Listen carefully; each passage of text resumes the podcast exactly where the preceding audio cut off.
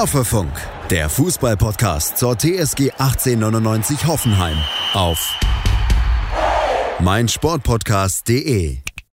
Hallo und herzlich willkommen zu Folge 64 von Hoffefunk mit einer diesmal etwas späteren Ausgabe, die dafür aber top aktuell ist, denn die Pressekonferenz liegt schon hinter uns vor dem morgigen Spiel gegen RB Leipzig. Natürlich blicken wir auch ausführlich zurück auf das Spiel gegen Leverkusen, das meiner Meinung nach die Stimmung sogar eher noch verschlechtert hat. Ich sage jetzt mal kurz meine Perspektive und Jonas, dann bin ich auf deine gespannt. Vor dem Spiel hätte ich gesagt, unentschieden müssen wir mitnehmen, müssen wir unterschreiben, können wir sogar dankbar sein, auch wenn Leverkusen natürlich auch in einer kleinen Krise ist. Aber die Stimmung hat sich auf Twitter, Instagram, finde ich, fast sogar nochmal verschlechtert. Ja, auf jeden Fall. Und damit auch Hallo von meiner Seite. Es ist tatsächlich ähm, so ein bisschen so wie bei dem Spiel gegen Augsburg und gegen Mainz, wo ich ja auch schon gesagt habe, dass es für mich mehr ist als nur eine Niederlage. Weil es auch wirklich ein, ein, ein, ein Eingriff quasi ähm, in, in, die, in die Stimmung der Fans ist, sozusagen, weil man wirklich erschreckend schlecht gespielt hat. Und so ähnlich, nicht ganz so dramatisch, aber so ähnlich äh, verhält es sich jetzt auch mit dem Spiel gegen Leverkusen, dass man quasi einen Punktgewinn hatte wo man natürlich absolut zufrieden sein muss. Wir haben drei Spiele in Folge verloren gegen mittelmäßige bis schlechte Gegner. Stuttgart, Mainz und dann Augsburg. Also 0 von 9 ja. Punkten.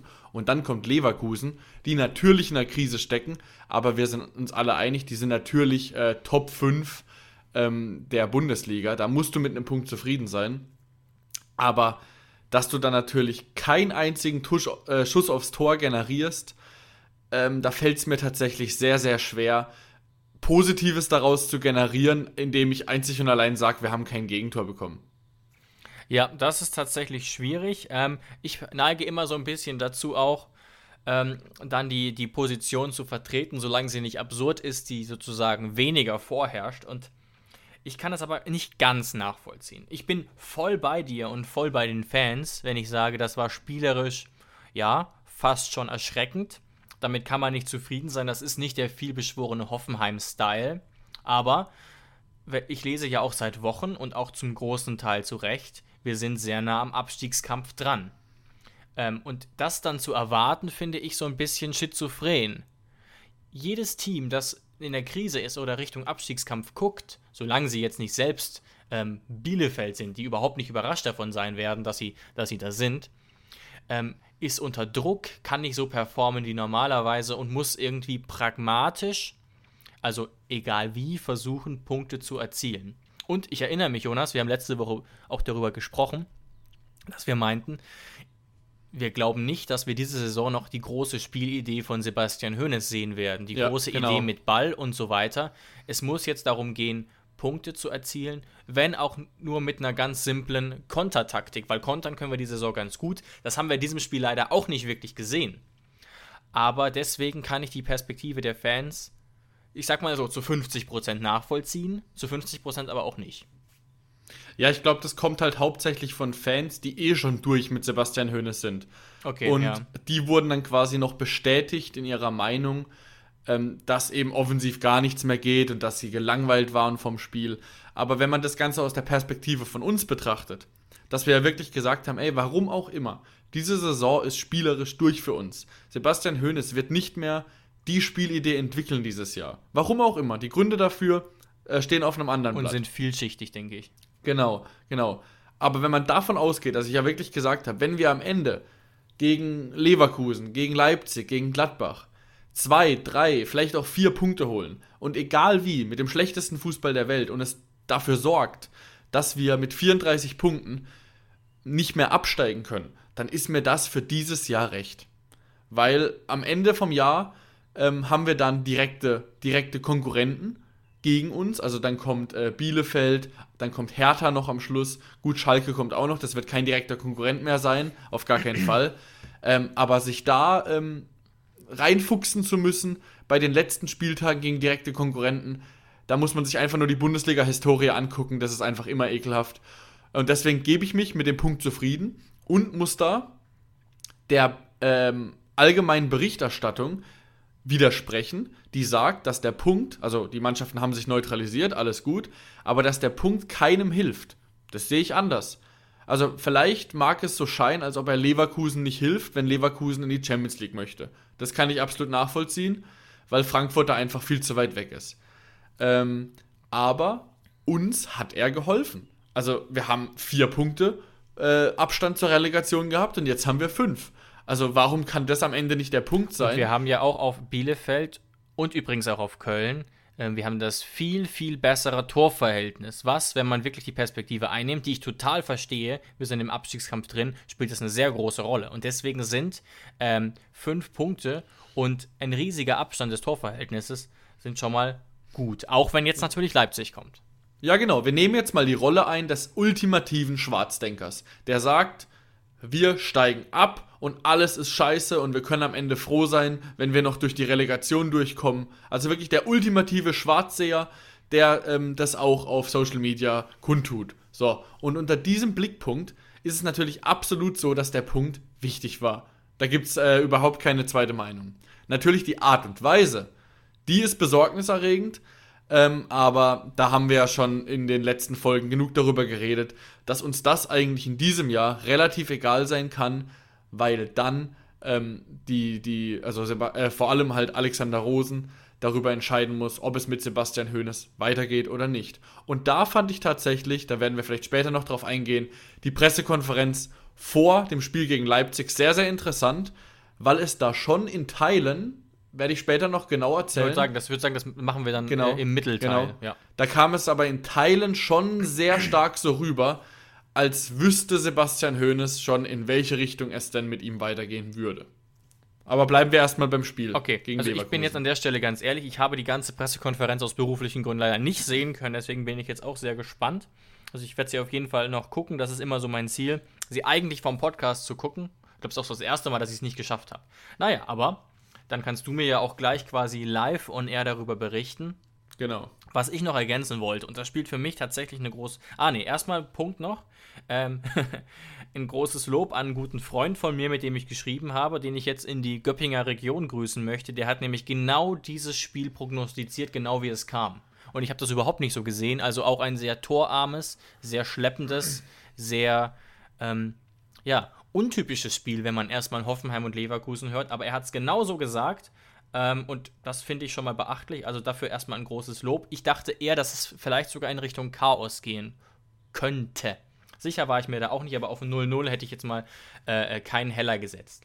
Was da für mich nochmal dazu kommt, was mich auch sehr überrascht hat. Und da versuche ich jetzt mal die neutrale Perspektive einzunehmen. Wir waren extrem ungefährlich. Klar, Haken dran, ich glaube zwei oder drei Schüsse aufs Tor keiner, äh, zwei oder drei Torschüsse, aber keiner ging aufs Tor. So. Aber wer war auch sehr ungefährlich? Bayern 04 Leverkusen. Und gucken wir uns mal den Kader an. Bei uns hat Andrej Kramaric gefehlt, der kam dann rein, war offensichtlich immer noch nicht in Form, man muss es so hart sagen. Ähm, konnte uns da nicht helfen. Aber wenn man guckt, wer bei Leverkusen gespielt hat und wer vor allem von der Bank reinkam, Bayer Leverkusen hat Amiri eingesetzt, der, der bei Leverkusen grundsätzlich eine relativ wichtige Rolle gespielt hat in der Hinrunde, hat Patrick Schick eingewechselt, hat Lian Bailey eingewechselt. Und wir haben, abgesehen von Kramaric, der wie gesagt nicht fit war, dann noch Rütter und Harvard Nordfight eingewechselt und hatten vorne drin mm, im offensiven Bereich quasi eine Dreierreihe auch oft mit Bebu, Sko, äh, Baumi und manchmal war auch Kadera Beck mit eigenem Ball noch sehr, sehr weit vorne, was ich taktisch interessant fand. Aber der Unterschied ist sehr groß. Und deswegen finde ich es beachtlich und fast sogar eine Leistung, dass wir es geschafft haben, dass Leverkusen, die auch keinen allzu guten Tag erwischt haben, sehr ungefährlich war. Ja, und da, dazu ganz kurz noch äh, zu der taktischen Ausrichtung. Der Kicker, also hat es immer noch nicht bereinigt, der Kicker geht in der taktischen Aufstellung immer noch von einem 4-3-3 aus. Also aber sie haben nicht ganz Unrecht. Ich kann auch gleich sagen, warum. Sie haben nicht ganz Unrecht damit. Ja, aber für mich stimmt es so nicht. Also, weil, wenn man gerade sagt, dass wir. Natürlich ist ein Kadajabek immer sehr weit vorne. Aber wenn man TSG-Spiele guckt, das ist einfach seine Aufgabe als rechter Außenverteidiger. Ähm, dazu war er defensiv einfach zu oft in der Fünferkette, um das für mich in der taktischen Aufstellung als eine Viererkette werten zu können mit einem Akpo als Rechtsverteidiger. Für mich war das eine Dreierkette aus Akpo, Posch und Richards äh, mit Kadajabek und Sessenyor ähm, auf den Außen und ganz klar einfach das, was wir immer spielen, ein 3-5-2 oder beziehungsweise ein 5-3-2 mit Bebu und Sko in der Offensive. Ich bin mir da nicht ganz sicher. Schreibt uns gerne auch bei Instagram oder, oder bei Twitter mit dem Hashtag Hoffefunk, wie ihr mögt, wie ihr das gesehen habt. Ich fand es schwierig zu beurteilen und ich hatte das Gefühl, dass mit Ball Kaderabek wirklich so eine Art rechtes Mittelfeld rechts außen war und Akpoguma eigentlich immer mit Ball, nicht ohne Ball, mit Ball quasi die rechte, die Rechtsverteidigerposition eingenommen hat, während Bebu und Sko auch mit vorne waren und Baumi quasi in Kramaric-Manier überall vorne rumgewurschtelt hat. Das war so ein bisschen mein Eindruck, war übrigens auch was, was King Alfred Schreuder sich auch schon bei zwei, drei Spielen gedacht hat und leider nicht so gut funktioniert hat. In dem Spiel würde ich auch sagen, ja, weiß ich nicht. Aber Kaderabek hatte auch überhaupt nicht die Chance, sorry, Kader Jabek hatte auch überhaupt nicht die Chance, ähm, sich da richtig zu beweisen. Zumal er, da stimme ich dir völlig zu, gegen den Ball immer rechter Außenverteidiger war. Ja, und deswegen glaube ich, dass es tatsächlich ein bisschen täuschend war. Ich glaube, das hat sich einfach nur so ergeben. Ich kann mir nicht vorstellen. Könnte auch sein. Dass das wirklich von Hoeneß die Anweisung war. Ich glaube, das hat sich einfach ergeben, weil wenn du einen Akpo hinter dir hast, der ja auch einer unserer schnellsten Innenverteidiger ist, wenn nicht sogar der schnellste. Hat man auch in dem Sprint gesehen, den wir uns vielleicht gleich nochmal kurz angucken. Genau, dass es sich einfach so ergeben hat, dass er gesagt hat, komm, wir machen es sehr breit in der Dreierkette. Äh, Pavel, rück mal mit auf, dass, weil deine Flanken sind ja die einzigen, die einmal im Schaltjahr ans Ziel kommen. ähm, aber defensiv kommst du halt wieder zurück, weil Mr. Pferdelunge brauchen wir hinten. Ich glaube, das hat sich einfach nur so ein bisschen so ergeben. Ähm, und, aber ich muss dazu sagen, tatsächlich, also, und das habe ich dir, glaube ich, sogar schon in der fünften Minute des Spiels geschrieben, dass ich dieses Mal mit der Dreierkette, also da ich gehe jetzt einfach mal von der Dreierkette aus, Akpo rechts, Richards links und Posch in der zentralen Innenverteidigung. Ich habe dieser Verteidigung von der ersten Sekunde an mein Vertrauen geschenkt. Ja, ich habe der auch ziemlich vertraut, muss ich sagen, und war auch, bin jetzt auch letztlich mehr oder weniger darin bestätigt worden. Einen großen Schwachpunkt habe ich ausgemacht: Spielaufbau. Das lief nicht. Das hätte Grilic auch besser auffangen müssen, der jetzt Gott sei Dank wieder auf der 6 war. Und da, ich weiß, die Position von ihm im Fanlager ist sehr uneindeutig, aber da fehlt ein Kevin Vogt hinten und vorne, wenn es eben ums Thema Spielaufbau geht. Das sind auch nur die einfachen Pässe und die kamen einfach von Posch, Akpo und Co. echt selten an. Wir hatten dann überraschenderweise doch eine Passquote von 80%, was für so ein Spiel ähm, sogar fast überraschend gut ist. Aber ich würde behaupten, wenn man sich die Passquoten anguckt, ähm, gerade in der Defensive, dann sind die deutlich unterdurchschnittlich. Oder hattest du einen anderen Eindruck? Ich glaube tatsächlich, also erstmal, mein Lob bezieht sich hauptsächlich, was man ja bei dem Spiel auch nur eigentlich sagen kann, auf die Defensivskills der drei. Was für ja, mich dieses okay. Jahr überdurchschnittlich gut waren. Also gerade Posch für mich hat einen, defensiv einen sehr, sehr guten Job gemacht. Der hat fast jeden Zweikampf gewonnen. Hat sehr, sehr viele Bälle erobert, auch gegen schnelle Spieler, schnelle, wendige Spieler wie Wirtz und alles Mögliche. Er hat mir sehr, sehr gut gefallen, vor allem in einer neuen Rolle. Also ich kann mich nicht daran erinnern, dass er mal diese Rolle des zentralen Innenverteidigers äh, spielen musste. Ja, kann und ich, ich glaube, nicht erinnern. Ich bin mir gar nicht sicher, weil ich halte eigentlich Posch und auch Akpo für ziemlich gute Fußballer, für Innenverteidiger. Was man auch daran sieht, dass sie, wenn sie Rechtsverteidiger gespielt haben, dass sie ein relativ gutes Dribbling an den Tag legen können. Da bin ich mir deswegen nicht ganz sicher, ob das wirklich ob das kann zum Teil auch daran gelegen haben, einfach mangelnde Erfahrung auf der Position. Dann, dass sie eher immer den Sicherheitsball gespielt haben und das natürlich nicht gewirkt hat, wie jetzt das super Aufbauspiel. Ähm, und ich hatte auch tatsächlich das Gefühl, dass es ihnen auch ziemlich schwer gemacht wurde. Erstens von Leverkusen und zweitens auch von unserer Offensive. Also Offensive rede ich jetzt ab, Grillitsch, Rudi, Baumgartner und alles, was da vorne ist, weil ich auch das Gefühl hatte, als wäre da relativ wenig Bewegung vorne drin gewesen. Ja, ja, das verstehe ich absolut. Ähm, ja, ich meine nur, ich glaube, ein Grund dafür, dass es eben offensiv auch so mau war, lag gar nicht mal unbedingt an der Offensive, sondern auch eben in den Spielern, die den Spielaufbau gemacht haben. Leverkusen hat es natürlich auch nicht schlecht gemacht, gerade vorne drauf zu laufen, aber ich sag mal so, das können wir besser. Akpo war dann auch gerade Thema Ballbehandlung und so an der unserer größten Chance beteiligt, die man gar nicht so gering schätzen darf, fand ich. Ich glaube, es war in der ersten ja. Halbzeit wo Akpo am rechten Flügel tatsächlich dribbelt, dann Kaderabek ähm, komplett frei steht und sehr gut auf Baumi flankt und dann lenkt, ich weiß nicht, wer den Ball ablenkt, aber der Ball Tabsoba. wäre... Genau, Tabsoba, stimmt. Und der wäre perfekt auf Baumis Kopf gekommen und den hätte er machen müssen. Also das ist wirklich eine sehr große Chance gewesen, fand ich. Aber es war eigentlich auch die einzige. Ja, tatsächlich. War auf jeden Fall die einzige, ja. Und deswegen ähm, natürlich auch nicht als Torschuss oder so gewertet, weil eben der Ball abgefälscht wurde und Baumi dann, ich habe mich erst furchtbar aufgeregt, was Baumi denn da eigentlich treibt, aber der Ball war halt abgefälscht. Schatz, ich bin neu verliebt. Was? Da drüben. Das ist er. Aber das ist ein Auto. Ja, eben. Mit ihm habe ich alles richtig gemacht. Wunschauto einfach kaufen, verkaufen oder leasen. Bei Autoscout24. Alles richtig gemacht. Ja, also natürlich, wahrscheinlich wäre der Ball tatsächlich, er war ja schon im Flug. Wahrscheinlich wäre der Ball wirklich genau auf seinem Schädel gelandet. Was natürlich dann passiert wäre, ob Radetzky äh, krakenmäßig den pariert hätte oder ob er daneben wäre, kann man natürlich nicht wissen. Aber so natürlich im Rückblick, wenn man natürlich in der Zeitlupe sieht, dass Tabsoba den auch nur minimal weglenkt, dann hat natürlich ähm, ein Baumi da gar keine Chance mehr. Ähm, und ist dann einfach in dem Moment sehr, sehr ärgerlich. Aber natürlich muss man auch sagen, wäre jetzt auch nicht super verdient gewesen, wenn der jetzt auf einmal im Netz gezappelt nee, hätte. Nee, das, das will ich damit auch nicht sagen. Nee, nee. ja, ja. Ja, aber es waren einfach, es waren einfach zwei Mannschaften, die sich komplett neutralisiert haben, die auch beide nicht so viel wollten. Also ich bin mir auch sicher, dass das Spiel nicht so gelaufen wäre, unabhängig davon, wie Leverkusen in Form gewesen wäre, wenn Peter Bosch noch Trainer gewesen wäre. Das, das, das Spiel hätte nicht so laufen können. Also diese pragmatische Art von Hannes Wolf, dass er jetzt sagt, ey, wir sind zwar Leverkusen, aber du musst mal überlegen, dass sein Ziel ist es ja, äh, nach Europa zu kommen mit einer guten Mannschaft, die es auch eigentlich verdient hat, und nach Europa zu kommen. Hoffenheimer, die in der Krise sind, ne? Und das mit einer pragmatischen Art Fußball zu spielen. Das musst du dir mal überlegen. Zum Beispiel äh, so, so wieder zurückbesinnen auf die Basics mit einer Leverkusener Mannschaft, die eine überragende Hinrunde gespielt hat. Und das steht natürlich ja. komplett im Kontrast zum äh, davorigen Harakiri-Fußball von Peter Bosch. Also ich kann mir auch vorstellen, dass im, in den Köpfen der Spieler äh, so ein bisschen es rattert und die sich denken, boah, was soll ich jetzt nochmal machen? Soll ich wild draufrennen, wie Peter Bosch immer sagt, oh nee, stopp mal, der ist ja gar kein Trainer mehr. Äh, wir spielen ja in Wirklichkeit Antifußball jetzt seit neuestem. Äh, also, ja, ist ein bisschen war, hart gesagt, aber ich weiß ja. absolut, was du meinst. Klar, hat mich auch überrascht. Ich hatte erwartet, dass der Druck am Ende höher wird. Da war wirklich nichts dabei. Das belegen auch die Statistiken total. Ich glaube auch, dass also dass die Statistiker keine Großchance gezählt haben und da gehe ich auch mit, weil wie gesagt, ich habe ja eben auch gesagt, es wäre eine Großchance gewesen, wenn Tabsoba nicht abgefälscht hätte. Das heißt, auch das ist ja wieder so ein bisschen mit Konjunktiv drin.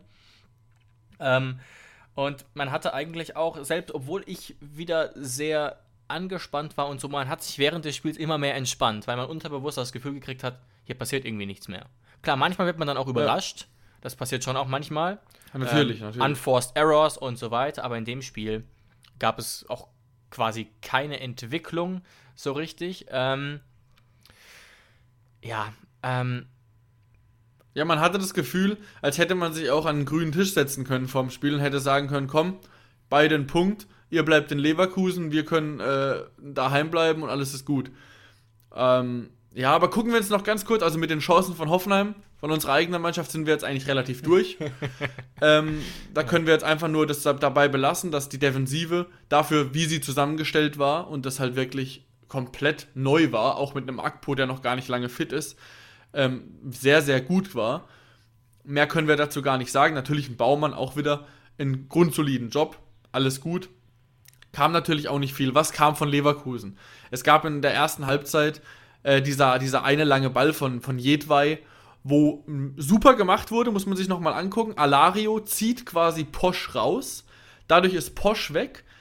Äh, Akpoguma fällt dann quasi auf, oh Mist, er hebt als einziger noch das Abseits auf und dadurch ist Wirtz dann durch und genau an der Abseitsgrenze. Also das war genau einstudiert, dieser lange Ball, dass Alario auch in dem Moment genau Posch rauszieht, damit Posch ihn zum Beispiel nicht mehr wegköpfen kann.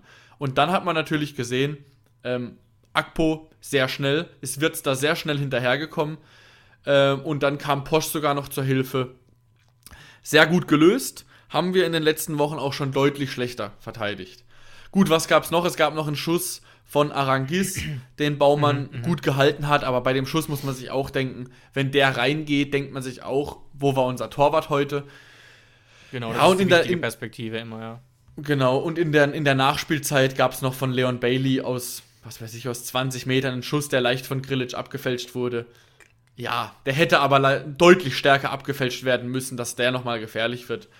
Und ansonsten gab es nicht mehr viel. Ansonsten muss man jetzt eigentlich den Punkt so mitnehmen und muss jetzt schauen, was das bedeutet für den weiteren Verlauf der Saison. Ich glaube schon, dass es die Mannschaft stabilisieren kann. Also die Interviews nach dem Spiel waren ja, ja, positiv wäre zu viel gesagt, aber das war ja auch was, was die Fans geärgert hat. Dass die Mannschaft einigermaßen zufrieden wirkte, was ich angesichts des Ergebnisses auch nachvollziehen kann. Aber wie gesagt, ich bin da selbst unentschlossen so ein bisschen. Spielerisch kann man nicht zufrieden sein, aber das im Fußball erzählt letztlich das Ergebnis. In drei Wochen weiß niemand mehr, wie das Spiel gegen Leverkusen lief. Man weiß noch, es war ein Unentschieden so. Ja. Hast du die Pressekonferenz äh, nach dem Spiel gegen Leverkusen gesehen? Äh, ich glaube schon, aber ich habe sie gerade nicht mehr richtig präsent. Ja, weil die wichtigste Frage eigentlich ist ja von der Pressekonferenz gewesen, die äh, Sebastian Hoeneß auch gestellt wurde. Er hat ja die ganze Zeit, die ganze Woche von dieser notwendigen Reaktion gesprochen. Und er wurde ja dann gefragt, gab es diese Reaktion? David, gab es eine Reaktion? Deiner Meinung nach? Boah, also nach meiner Meinung auch als Sprachwissenschaftler würde ich eher nicht davon ausgehen, dass es eine Reaktion gab. Wobei man natürlich auch über Umwege wieder sagen könnte, naja, die Defensive stand ja gut, deswegen gab es vielleicht doch die Reaktion, aber typischerweise eher nicht. Ja, vielleicht könnte man sich auf eine Teilreaktion einigen. ähm, aber das aber, war natürlich schon so ein bisschen provokant, auch die Aussage. Oder, oder auf eine Reaktion in Klammer den Umständen entsprechend.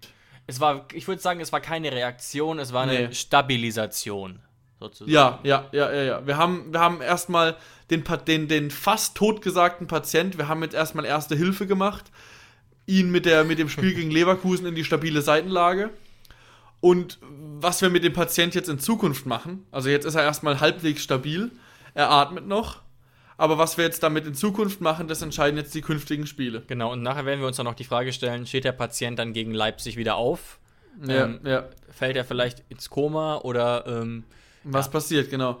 Aber Sebastian Hoeneß hat ja die Frage beantwortet. Darauf wollte ich ja, eigentlich hinaus. Genau. Das, hat, das war ja auch der Titel im YouTube-Video und das hat ja sehr provoziert, sozusagen. Ja, Wobei, das, hat, das hat sehr, sehr, sehr, sehr provoziert tatsächlich, weil ja jeder nach dem Spiel eigentlich gesagt hat, boah, wo war die Reaktion? Es ging ja gar nichts. Aber Sebastian Hoeneß hat ganz klar gesagt, ja, es gab eine Reaktion. Einzig und allein deshalb, weil mehr gekämpft wurde, weil er eine Stabilisation gesehen hat, weil er gesehen hat, dass wieder mehr Leidenschaft beim Verteidigen da war. Und dann denkt man sich ja, okay, äh, auf der einen Seite natürlich war es keine Reaktion, aber da merkt man mal, wie wenig Ansprüche Hoeneß nach den Spielen gegen Mainz und Augsburg entwickelt hat, dass er das schon als Reaktion wertet.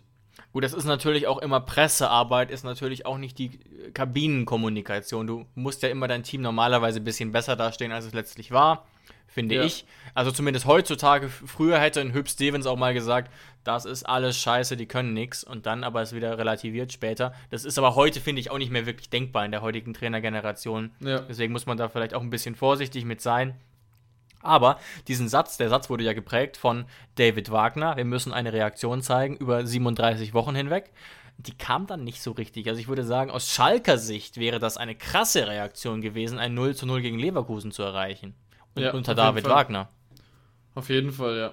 Und genauso muss man das jetzt auch sehen, äh, dass es einfach ein Punktgewinn ist. Es ist ein Punktgewinn, was soll man sagen? Wir, wir haben gegen Leverkusen kein Gegentor bekommen.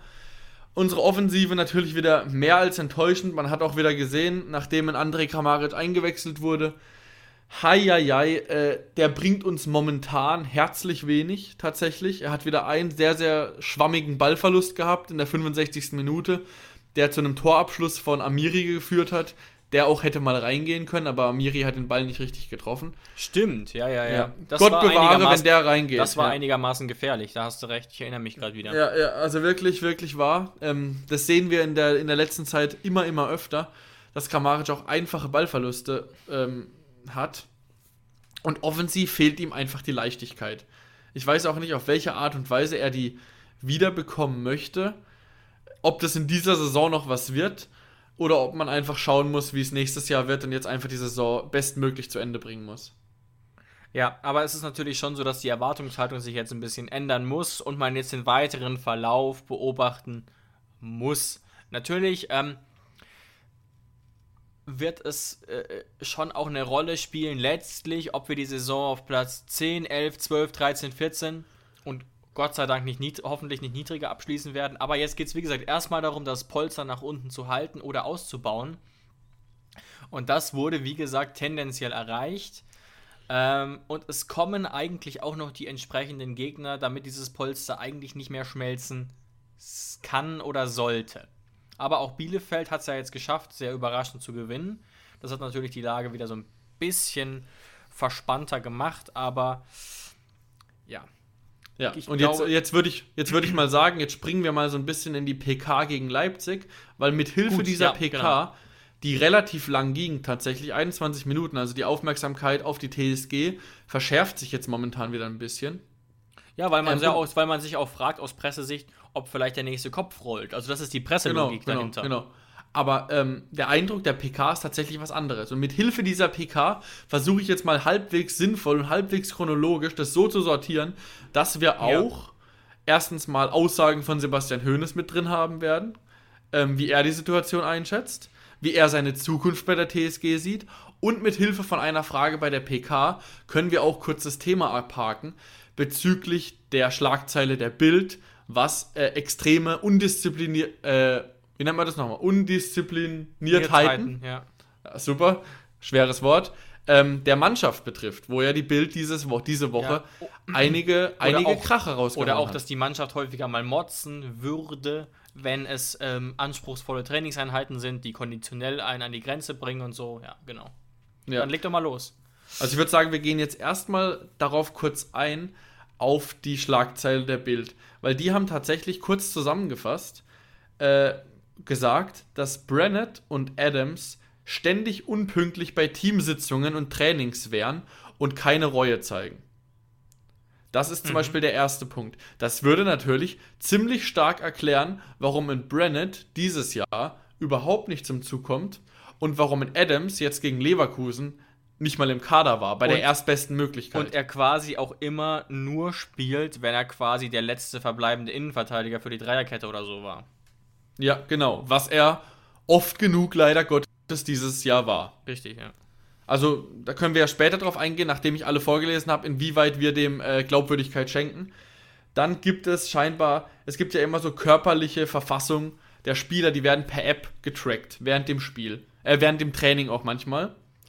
Und einige Spieler äh, weigern sich wohl dagegen, das tracken zu lassen und geben dann keine Namen an. Also, was weiß ich, die tracken ihre Ausdauer nicht, wie viel sie laufen.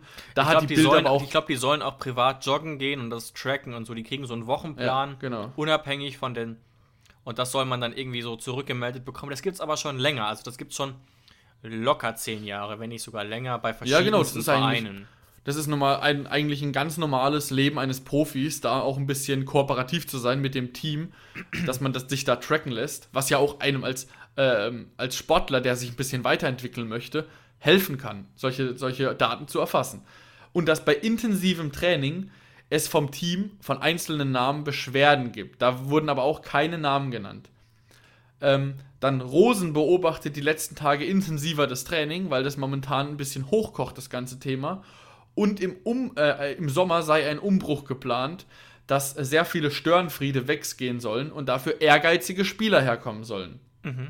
Das sind die äh, Vorwürfe der Bild. Lass mich noch ganz kurz eine Sache ergänzen, bevor du es dann quasi abgleichen kannst mit dem, was bei der PK gesagt wurde. Ich denke, einige Sachen können wir auch natürlich nicht überprüfen, weil wir ja aktuell nicht mal zum Training gehen könnten, wenn wir das ähm, zeitlich uns erlauben äh, wollten. Ähm, man muss natürlich sagen, bei der Bild-Zeitung ist es gefühlt immer so ein bisschen Rate mal mit Rosenthal. Ich habe das Gefühl, leider, dass die Bild-Zeitung in einigen Sportbereichen relativ gut informiert ist. Die haben auch immer relativ gute Aufstellungsprognosen, gerade bei so WMs, EMs und so weiter. Aber es ist natürlich, zumindest aus meiner Sicht, dennoch ein ziemliches Schmutzblatt aus verschiedensten Gründen, das gerade im Hinblick auf die TSG nachweislich, nachweislich häufig Sachen geschrieben hat, die nicht ansatzweise falsch waren, sondern die komplett falsch waren. Schatz, ich bin neu verliebt. Was? Da drüben. Das ist er. Aber das ist ein Auto. Ja, eben. Mit ihm habe ich alles richtig gemacht. Wunschauto einfach kaufen, verkaufen oder leasen. Bei Autoscout24. Alles richtig gemacht. Und deswegen ja. ist das Verhältnis auch zwischen der TSG, beispielsweise dem Pressesprecher Holger Klim oder dem äh, Chef für Öffentlichkeitsarbeit vielmehr, und der Bild etwas zerrüttet, was ich verstehen kann. Man hat halt leider immer so ein bisschen das Gefühl, als hätte die Bild äh, als Basis eine wahre Aussage und heften daran noch zwei, drei erfundene Sachen, um das Ganze spannender zu gestalten. Ja, so ein bisschen ja, hat genau, man das Gefühl. Genau, und bei der TSG gab es aber wirklich auch schon Berichte, da hat sich dann Wochen später herausgestellt, nichts davon kann gestimmt haben. Ja. Aber trotzdem kann man sich jetzt mal, weil ja einige Sachen, auch wie du richtig gesagt hast, die sind da einfach leider Gottes sehr, sehr gut vernetzt. Weil da natürlich genau. auch Geld eine große Rolle spielt und die Bild hat einfach eine Menge Geld und die haben natürlich dann auch, ähm, ich weiß nicht, ob, wie, wie sie das dann machen, ob die einfach sehr, sehr viele äh, Journalisten, Spione unterwegs haben, die da einfach ähm, sehr viel Arbeit leisten können, weil sie einfach sehr viele Leute beschäftigen können. Auf jeden Fall hatten sie schon den ein oder anderen Treffer. Und jetzt gerade im Fall von Brennett und Adams finde ich es tatsächlich schon eine plausible Erklärung, wenn man sagen würde, ja, die sind einfach nicht disziplinarisch so gut drauf ähm, und die müssen jetzt quasi äh, die Rechnung bezahlen und sollen im Sommer aussortiert werden. Also sehe ich jetzt nicht so abwegig tatsächlich diese Schlagzeile. Genau, das war so ein bisschen das Problem. Und jetzt ergänzt doch mal gerne, weil wir haben gar nicht mehr so viel Zeit, weil wir wieder nachher berufliche Termine haben, was du anhand der Pressekonferenz jetzt vielleicht äh, verifizieren oder sogar ja. falsifizieren kannst, um mal ein paar Fachbegriffe zu benutzen. Ja, also erstmal Sebastian Hönes wurde bei einer Frage speziell darauf angesprochen, auf eben diese Schlagzeilen. Und da hat er gesagt, dass er natürlich Mittel und Wege hat, mit solchen äh, disziplinarischen Schwächen umzugehen, dass es auch Strafenkataloge gibt und alles Mögliche, aber dass das natürlich nichts ist, was er jetzt in die Öffentlichkeit trägt und er wird auch auf gar keinen Fall Namen nennen. Das ist natürlich selbstverständlich, äh, also nicht nur bei Sebastian Hoeneß jetzt, das würde, glaube ich, kein Trainer dieser Welt so aggressiv äh, jetzt verbreiten. Ja. Das bleibt intern. Er hat es aber auch nicht ähm, widerlegt, dass daran nichts sein muss. Er hat es quasi unkommentiert gelassen, aber es quasi gesagt, sie können beruhigt sein. Mhm wir haben schon unsere Mittel und Wege, damit umzugehen. So, und was mich jetzt tatsächlich ähm, gewundert hat, er hat tatsächlich bei ein oder zwei Sätzen durch die Blume gesagt, dass er ähm, im Kopf schon so ein bisschen in der Planung ist für nächstes Jahr. Weißt du, was ich meine? Und okay. sagt es tatsächlich ein Trainer, der nicht schon in Absprache mit Rosen vielleicht ist und dass die beiden gesagt haben, ey, jetzt stell dir mal wirklich das Szenario vor, Rosen und Hoeneß sitzen da und zusammen und die wissen ganz genau, was die Probleme sind. Was intern die Probleme sind. Dass einfach Kampfspieler verletzt sind und einfach Spieler spielen, die einfach motivational, kämpferisch nicht auf der Wir Höhe sind. Wir haben es ja auch schon mal gesagt, wie wichtig so eine gesunde, ja. gesunde gesundes Team ist, das verschiedene genau. Charaktere vereint. Und wir haben eben beispielsweise mit Hübner und Biko zwei Spieler, zwei richtige Charaktere und Kämpfer seit Ewigkeiten nicht zur Verfügung, auch mit denen man, ja. man hatte ja vor der Saison gesagt, naja, eigentlich werden Hübner oder Biko eigentlich immer spielen. So. Genau. Und jetzt stell dir mal das vor, dass sie dann zusammen sagen, ey, hör zu, unser Kader dieses Jahr reicht einfach nicht aus. Also da sind einfach zu viele, zu viele äh, miese Leute drin, die eben die Suppe versauen oder die Suppe versalzen. Und ähm, nächstes Jahr werden wir mit dir zusammen Kaderplanung betreiben und werden den Umbruch äh, im Kader machen. Und deswegen hat er quasi so, so einen Schein bekommen, so einen Freifahrtschein. Er soll die Saison jetzt bestmöglich zu Ende bringen. Aber er hat dann natürlich auch so ein bisschen die Garantie bekommen, vielleicht, weil Rosens Ansicht ist, dass er nicht die Schuld daran trägt, sondern eben, was weiß ich, Verletzungen oder einzelne Spieler wie Adams, Nuhund, Brennett. Ähm, dass Rosen sagt, ey, ich kann ihn nicht feuern, er hat daran keine Schuld. Und das kann Rosen natürlich noch mal viel besser bewerten als wir. Ähm, und mit dieser Sicherheit könnten natürlich solche Aussagen von Sebastian Hoeneß, dass er sagt, ja, wir versuchen jetzt die Saison zu Ende zu bringen und uns dann auf die nächste Saison konzentrieren. Solche Aussagen passieren doch eigentlich nur, wenn du die Sicherheit in deinem Rücken spürst, oder nicht? Ja, no, also normalerweise schon. Und ich glaube, viele, wir und auch viele unserer Hörer haben uns ja auch schon mal geschrieben und wir hatten die Perspektive, dass es, glaube ich, schon weitergehen soll im Sommer, dass das schon der Plan ist. Und dass es deswegen natürlich auch Sinn macht, jetzt schon mal langsam zu planen. Aber es gibt natürlich theoretisch trotzdem die Möglichkeit, dass wir jetzt wieder zwei, drei Spiele verlieren und die Mannschaften unten punkten. Und dann wäre Rosen unter Zugzwang. Ähm, aber ich glaube einfach, dass man davon nicht ausgeht, weil man muss ja auch nicht immer vom negativsten Szenario ausgehen. Viel wahrscheinlicher ist, das muss man ja auch ganz ehrlich sagen, ist, dass wir diese Saison auf Platz, ich sage jetzt einfach mal 11 beenden. So, das ist das wesentlich wahrscheinlichere Szenario, als dass wir noch auf 16 runterrutschen. Ja, auf jeden Fall. Ähm, da ja auch gegen Ende der Saison noch deutlich schwächere Gegner kommen und die Mannschaften unten im Schnitt ja kaum punkten. Ähm, Gerade Bielefeld, Köln beispielsweise und Schalke, die ja eigentlich schon, schon ewig weg sind. Ich weiß gar nicht, warum die Presse das seit acht, Wochen, seit acht Wochen Schalke noch so am Leben lässt, auch wenn sie jetzt mal wieder irgendwie gewonnen haben. Aber das ist ein ganz anderes Thema. Ich glaube, der Plan ist es, mit Hoeneß weiterzumachen. Das weiß er auch, aber ich glaube, alle wissen auch, weil der Fußball ist der Fußball. Wenn wir auf 14, 15 runterrutschen und Bielefeld aus irgendwelchen Gründen punkten sollte, ja. muss man sich nochmal überlegen, was ob man nicht einen Feuerwehrmann doch holen muss. Ähm, aber darauf hofft natürlich niemand. Stichwort, man hat sich natürlich Hoeneß als Trainertalent geholt und gehofft, dass er die langfristige Lösung sein kann. Man hat sich auch sehr lange mit ihm beschäftigt, nachdem das mit Schreuder, ich habe es ja wie gesagt schon mal hart formuliert, man sich da glaube ich ein bisschen vercoacht, äh, Quatsch, verscoutet hatte, weil man nicht auf dem Schirm hatte, dass er so ein pragmatischer Typ ist, was seinen Fußballstil angeht. Das ist Hoeneß ja per se nicht. Es geht ja nicht darum, dass sein Stil der falsche ist, sondern dass er den Stil noch nicht richtig entwickeln konnte über und die, der Mannschaft Konstanz einhauchen konnte. Und das hat ja sicherlich viele, viele Gründe. Und da muss man ja auch ehrlich sein. Viele Fans werden sagen, naja, er hat trotzdem meinen Kredit verspielt. Die Meinung akzeptiere ich auch. Ähm, aber Rosen hat natürlich auch mehr Einblicke als wir. Der sieht, genau, denke ich, genau. wirklich viele Trainings. Der kann auch persönlich mit Hönes reden und zwar Real Talk. Wie gesagt, mit der Presse macht man heutzutage keinen Real Talk mehr. Das ist alles ja, ja. Ähm, sehr unter Vorbehalt, vielleicht sogar ähm, gecoacht. Glaube ich bei Hönes jetzt nicht, dass er da ausführlich gecoacht wird, aber man weiß natürlich, was man mit bestimmten Aussagen anrichten kann. Wir, wir wissen es auch gerade bei Nagelsmann, der dann mal die Meisterschaft ausgerufen hat. Ich muss ganz ehrlich sagen, bei aller Bewunderung für Nagelsmann muss ich sagen, rückblickend war das mal ja mal sowas von dämlich.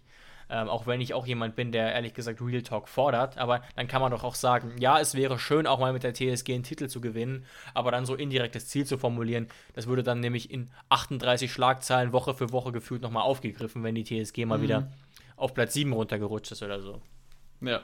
Und das soll auch die Hauptaussage tatsächlich jetzt gerade sein, dass ich weder dafür meine Hand ins Feuer lege, dass Sebastian Hoeneß daran alleine schuld ist, aber ich halte auch nicht meine Hand dafür ins Feuer, ähm, dass ähm, es nicht sein kann, dass in der Mannschaft einfach das was nicht stimmt. Also dass Sebastian Hoeneß doch weniger dafür kann, als wir alle denken. Das heißt, ich will quasi eigentlich einfach nur Offenheit dafür schaffen, dass die Möglichkeit besteht, dass Sebastian Hoeneß doch weniger dafür kann, als wir alle annehmen. Das genau. heißt nicht, dass ich mich jetzt auf ein oder andere, auf die eine oder andere Seite stelle und sage, der ist schuld oder der ist schuld, ich möchte dafür einfach nur plädieren, dass man vielleicht ein bisschen, wenn man schon nicht Sebastian Hoeneß das Vertrauen schenkt als TSG-Fan oder der Mannschaft momentan das Vertrauen schenkt, dass man einfach Alex Rosen vielleicht sein Vertrauen schenkt, weil der ja einfach seit 2013 zu großen Teil sehr, sehr gute Arbeit bei uns geleistet hat und sehr gute Entscheidungen getroffen hat. Und dass man einfach auf seine Expertise vertraut, dass er momentan sein Bestes tut, um herauszufinden, wo die schwarzen Schafe im Team sind, beziehungsweise woran es liegt und dass er dann ganz klar zu einem Entschluss kommen wird, woran liegt's? Ist es Sebastian Hoeneß? Kann Sebastian Hoeneß mit einem perfekten Kader, den er sich selbst zusammenstellt, es schaffen? Oder macht er zu viele Fehler, um es zu schaffen? Oder ist es vielleicht auch eine Kombination aus beidem? Ist der Kader dieses Jahr einfach momentan nicht gut balanciert, aber er schafft es trotzdem nicht? Dann muss man sich nach dem Jahr natürlich auch umorientieren. Aber es ist momentan einfach nur extrem schwer. Und deswegen ist, ist es einfach so, dass einzig und allein zu schreiben, Höhnes raus, das wird nicht die Lösung alles, alles, aller Probleme sein. Auf gar keinen Fall. Es wird nicht plötzlich nächste Woche ein neuer Trainer da sitzen und wir gewinnen 4-0 gegen Leipzig und danach 8-0 gegen Gladbach. So funktioniert es nicht. Wir haben andere Probleme im Team. Ganz klar. Ja, ja. Da gibt es auch ein paar, werden es kennen, aus den äh, Känguru-Chroniken ein, schön, ein schönes Graffiti, wo das Känguru dann liest Nazis raus und dann kommentiert es und meint, naja, aber wohin?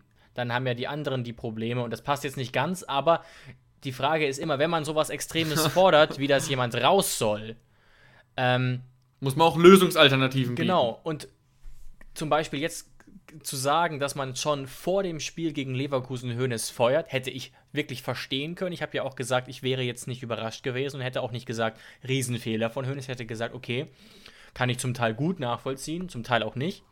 Aber da hätte für mich dagegen gesprochen, dass eben dann Spiele gegen Leverkusen und Leipzig folgen, wo der neue Trainer eigentlich fast nur verlieren kann. Also zu Ja. einem sehr ungünstigen Zeitpunkt. Das sind Aspekte, die eine große Rolle spielen. Gibt es überhaupt jemanden in der Hinterhand, den man da haben kann? Es spricht nämlich auch viel, da, viel dagegen, jetzt es mit Rapp und Kaltenbach zu machen, die ja auch sehr unerfahren sind letztlich. Die das natürlich sehr gut gemacht haben, die wir ja auch damals dafür abgefeiert haben, für das Erreichen der Europa League. Aber auch dafür, dagegen spricht natürlich manches. Ähm, und deswegen muss man da mal abwarten. Ich glaube, wir stehen da ziemlich zwischen den Stühlen, was Sebastian Hoeneß ähm, Zukunft betrifft. Ich glaube schon, dass man aus der Mannschaft trotz der Situation noch hätte mehr rausholen können. Ja, auf jeden Aber Fall. für ja. die TSG, das muss ich auch ganz ehrlich sagen, wir hätten Pep Guardiola haben können. Im Team zusammen mit Jürgen Klopp, Jose Mourinho und was weiß ich, äh, äh, äh, Udo Lattek noch. Gut, er ist mittlerweile tot. Ähm, wir hätten es nicht geschafft, in dieser Saison die Europa League zu erreichen, auch nicht die Conference League bei diesen ganzen Verletzungen. Ich weiß, ich kann es selber nicht mehr hören, aber mir kam es wieder durch den Kopf, als ich jetzt die Überschriften gelesen habe, zur großen verletzten Misere des FC Bayern. Wenn ich das mal vergleiche von den Zahlen her und von den Wochen her, dann lache ich mich schlapp. Die Bayern haben im Vergleich zu uns fast gar keine Verletzte. Ich glaube, das sind fünf oder sechs.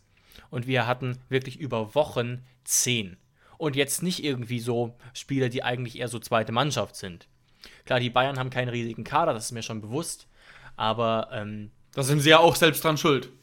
Genau, das, sie haben auch äh, Geld wie Heu, hätten das nicht so machen müssen. Ähm, da kann man auch, das kann man ja auch Salihamidzic adressieren, aber dafür sind wir nicht zuständig. Ähm, bei uns ist die Situation einfach schwierig und dann ist auch, wie gesagt, beim letzten Spiel wieder kurzfristig Kevin Vogt ausgefallen. Hat in diesem Spiel überhaupt keinen Unterschied gemacht. Ähm, vermutlich, aber das ist halt einfach so Zeug, da kann man sich nur ärgern. Und jetzt steht ja das Spiel gegen Leipzig an. Da sind Rudi und Akpoguma unter anderem angeschlagen. Oder was hast du noch aus der Pressekonferenz raushören können?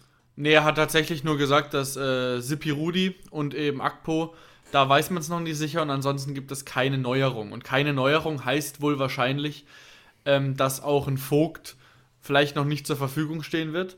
Und Kramaric wird er auch noch schauen müssen. Er hofft, dass Kramaric jetzt eine gute Trainingswoche hat und dass er dann am Freitag eingesetzt werden kann.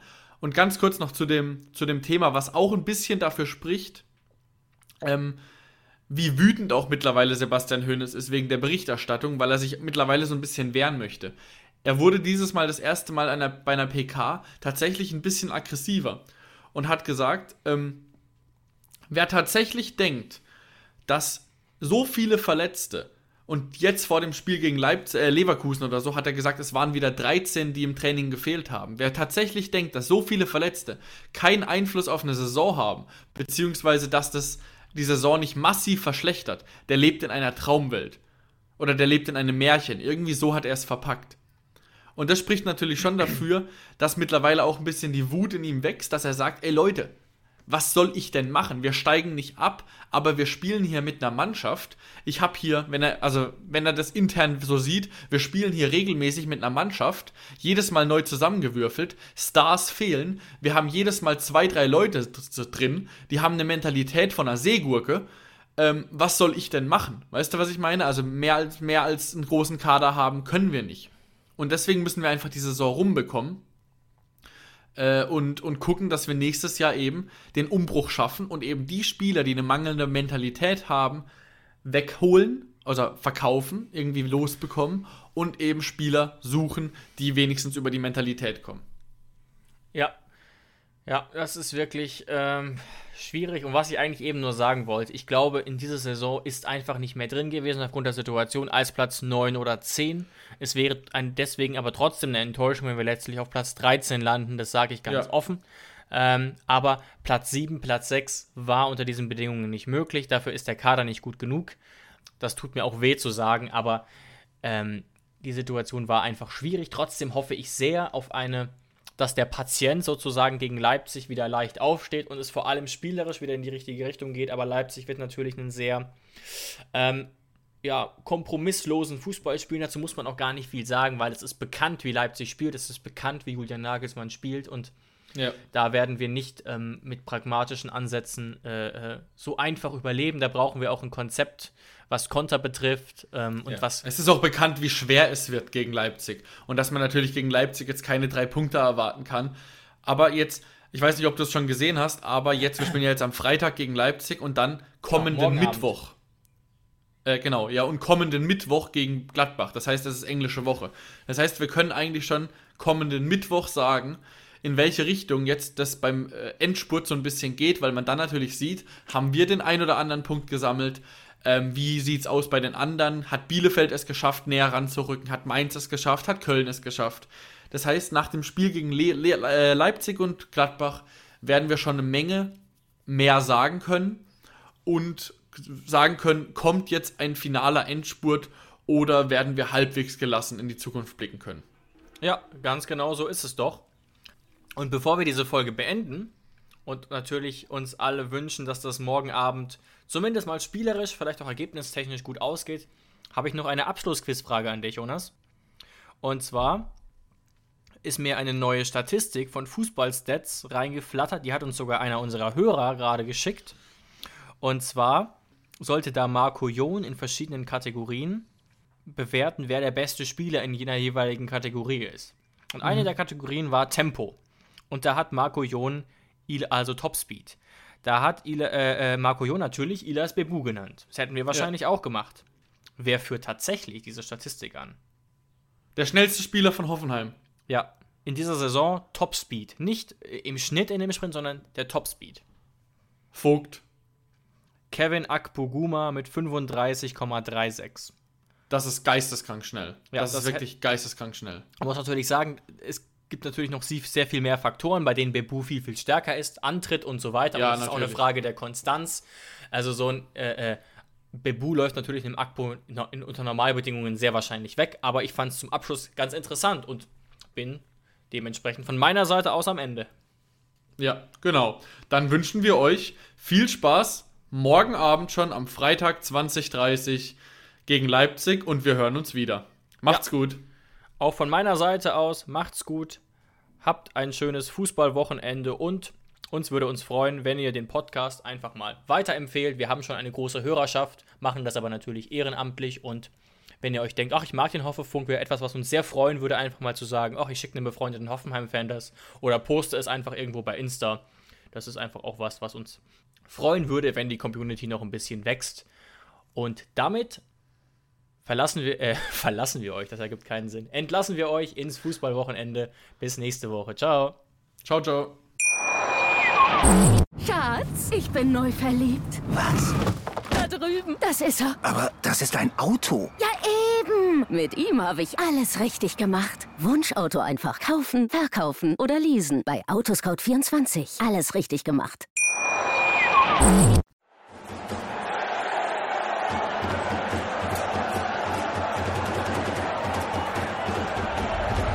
Hoffefunk, der Fußballpodcast zur TSG 1899 Hoffenheim auf meinsportpodcast.de.